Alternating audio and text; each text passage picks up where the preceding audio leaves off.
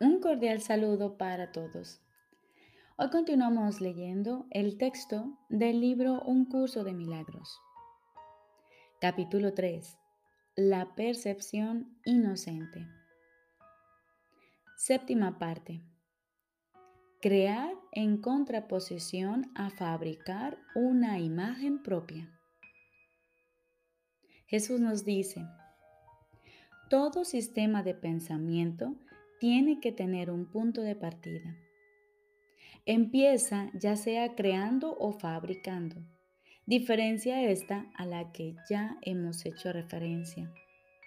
La semejanza entre ambas cosas reside en el poder que tienen como cimientos. Su diferencia en lo que descansa sobre ellas. Ambas son piedras angulares de sistemas de creencias por las que uno rige su vida. Creer que un sistema de pensamiento basado en mentiras es débil es un error. Nada que un hijo de Dios haya hecho carece de poder. Es esencial que te des cuenta de esto, pues de lo contrario no podrás escapar de la prisión que tú mismo has construido. No puedes resolver el problema de la autoridad menospreciando el poder de tu mente. Hacer esto es engañarte a ti mismo. Y ello te hará daño porque realmente comprendes el poder de la mente. Comprendes también que no puedes debilitarla de la misma manera en que tampoco puedes debilitar a Dios. El diablo es un concepto aterrador porque parece ser sumamente poderoso y sumamente dinámico. Se le percibe como una fuerza que lucha contra Dios por la posesión de sus creaciones.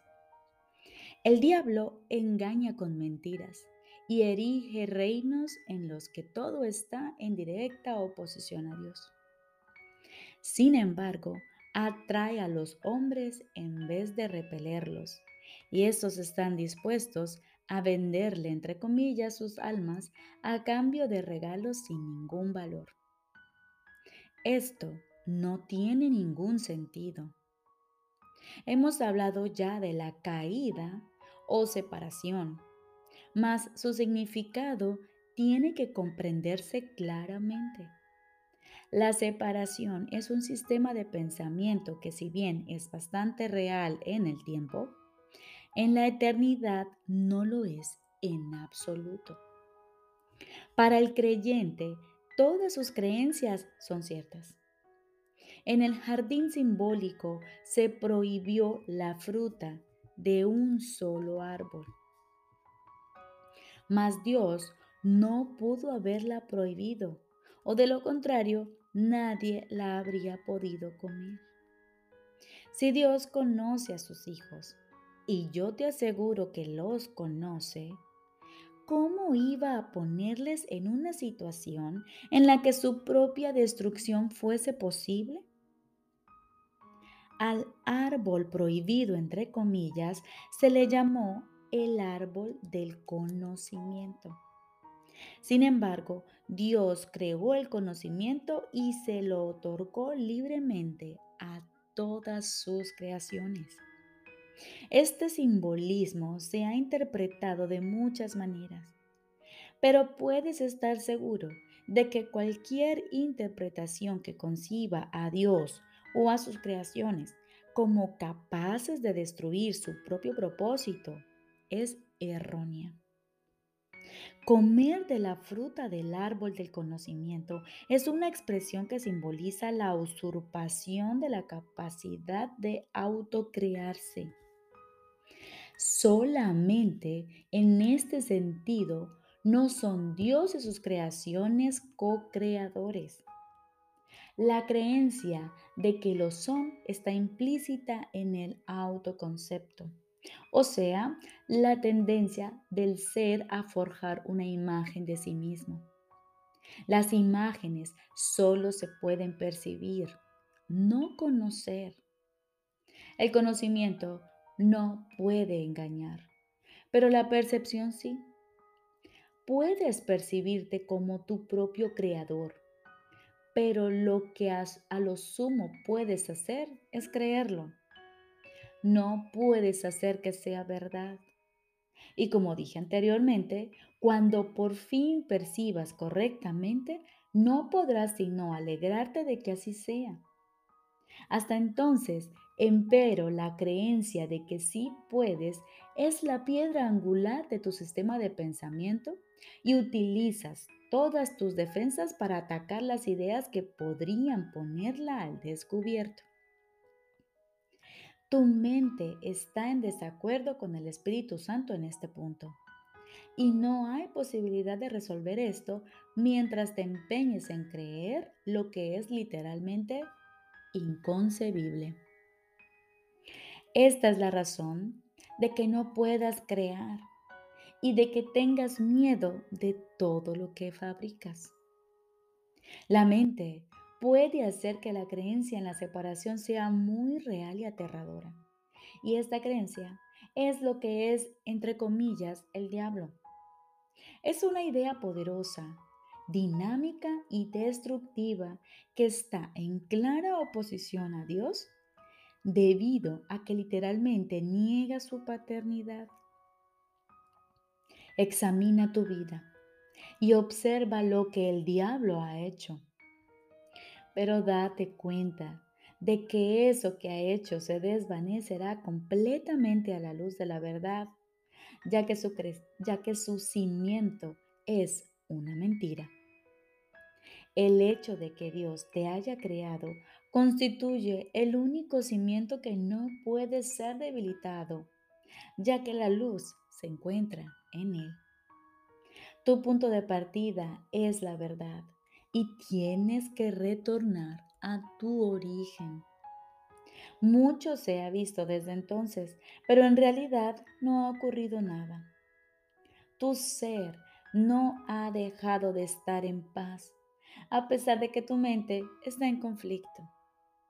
Todavía no has retornado lo suficiente y de ahí que tengas tanto miedo. A medida que te acercas a tu origen, experimentas el miedo a la destrucción de tu sistema de pensamiento como si se tratase del miedo a la muerte. Pero la muerte no existe. Lo único que existe es la creencia en la muerte. La rama que no da fruto será cortada y se secará. Alégrate de que sea así la luz brillará desde la verdadera fuente de la vida y tu forma de pensar quedará corregida. No puede ser de otra manera. Tú que tienes miedo de la salvación, estás eligiendo la muerte. Vida y muerte, luz y obscuridad, conocimiento y percepción son conceptos irreconciliables. Creer que se puede reconciliar es creer que Dios y su Hijo no pueden reconciliarse. Solo la unicidad del conocimiento está libre de conflicto. Tu reino no es de este mundo porque te fue dado desde más allá de él. La idea de un problema de autoridad tiene sentido únicamente en este mundo. Al mundo no se le abandona mediante la muerte, sino mediante la verdad. Y la verdad solo la pueden conocer aquellos para quienes el reino fue creado y por quienes espera.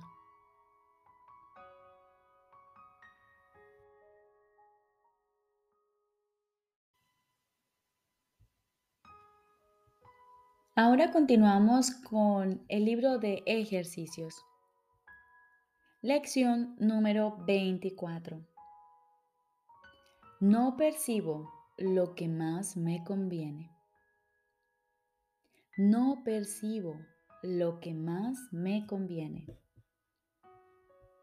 No te das cuenta en ninguna de las situaciones que se presentan ante ti del desenlace que te haría feliz. No tienes, por lo tanto, una pauta por la que regir debidamente tus acciones, ni manera alguna de juzgar sus resultados. Lo que haces está determinado por tu percepción de la situación de que se trate. Y esa percepción es errónea. Es inevitable, pues, que nada de lo que hagas sea en beneficio de lo que más te conviene. No obstante, lo que más te conviene constituye tu único objetivo en toda situación que se perciba correctamente. De lo contrario, te resultará imposible reconocerlo. Si te dieses cuenta de que en realidad no percibes lo que más te conviene, se te podría enseñar lo que ello es. Pero como estás convencido de que lo sabes, no puedes aprender. La idea de hoy es un paso encaminado a hacer que tu mente se vuelva receptiva de manera que el aprendizaje pueda dar comienzo.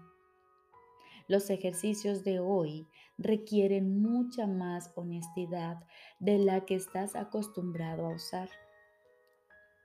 Te será más útil examinar unos pocos temas honesta y minuciosamente en cada una de las cinco sesiones de práctica que se deben llevar a cabo hoy, que un mayor número superficialmente. Se recomiendan dos minutos para cada uno de los periodos de búsqueda mental que los ejercicios de hoy requieren. Las sesiones de práctica se deben comenzar repitiendo la idea de hoy. No percibo lo que más me conviene. A lo que debe seguir una búsqueda mental con los ojos cerrados de aquellas situaciones en tu vida que aún no estén resueltas y que actualmente te están causando desasosiego. Debes hacer hincapié en descubrir cuál es el resultado que deseas. Te darás cuenta muy pronto de que tienes varios objetivos en mente como parte del resultado que deseas y también de que esos objetivos se encuentran en diferentes niveles y de que con frecuencia son conflictivos. Al aplicar la idea de hoy, nombra cada situación que se te ocurra y luego enumera minuciosamente todos los objetivos que te gustaría alcanzar en el desenlace de la misma. El modelo que se debe seguir en cada caso debe ser más o menos así. Lo que me gustaría que ocurriese en relación con es que y que esto sucediese y así sucesivamente. Trata de abarcar tantos diferentes desenlaces como honestamente se te ocurran, aun cuando algunos de ellos no parezcan estar directamente relacionados con la situación o lo que es más, ni siquiera parezcan tener nada que ver con ella. Si haces estos ejercicios correctamente, te darás cuenta de inmediato de que estás exigiendo de cada situación un gran número de cosas que no tienen nada que ver con ella. Te percatarás asimismo de que muchos de tus objetivos son contradictorios, que no tienes un resultado concreto en mente y que no puedes por menos que experimentar desilusión con respecto a algunos de tus objetivos, independientemente de cómo se resuelva finalmente la situación. Después de pasar revista a tantos objetivos anhelados como puedas para cada situación, aún sin resolver que cruce tu mente, di para tus adentros, no percibo lo que más me conviene en esta situación. Y pasa a la siguiente. Recordemos. Lección número 24. No percibo lo que más me conviene. En el día de hoy aplicamos esta idea cinco veces, con dos minutos más o menos de duración para cada sesión. Cuando apliquemos esta idea al hacer este ejercicio, primero repetimos la idea para nuestros adentros. No percibo lo que más me conviene. Luego cerramos los ojos y vamos a buscar dentro de nosotros cada situación que se nos ocurra, de aquellas cosas, situaciones que queremos conseguir y que no hemos logrado. Aquellas que no, han, no están resueltas y que puede causarnos desasosiego. Para ello, usamos este ejemplo. Lo que me gustaría que ocurriese en relación con, por ejemplo, mi trabajo, es que ganase más dinero, por ejemplo, y que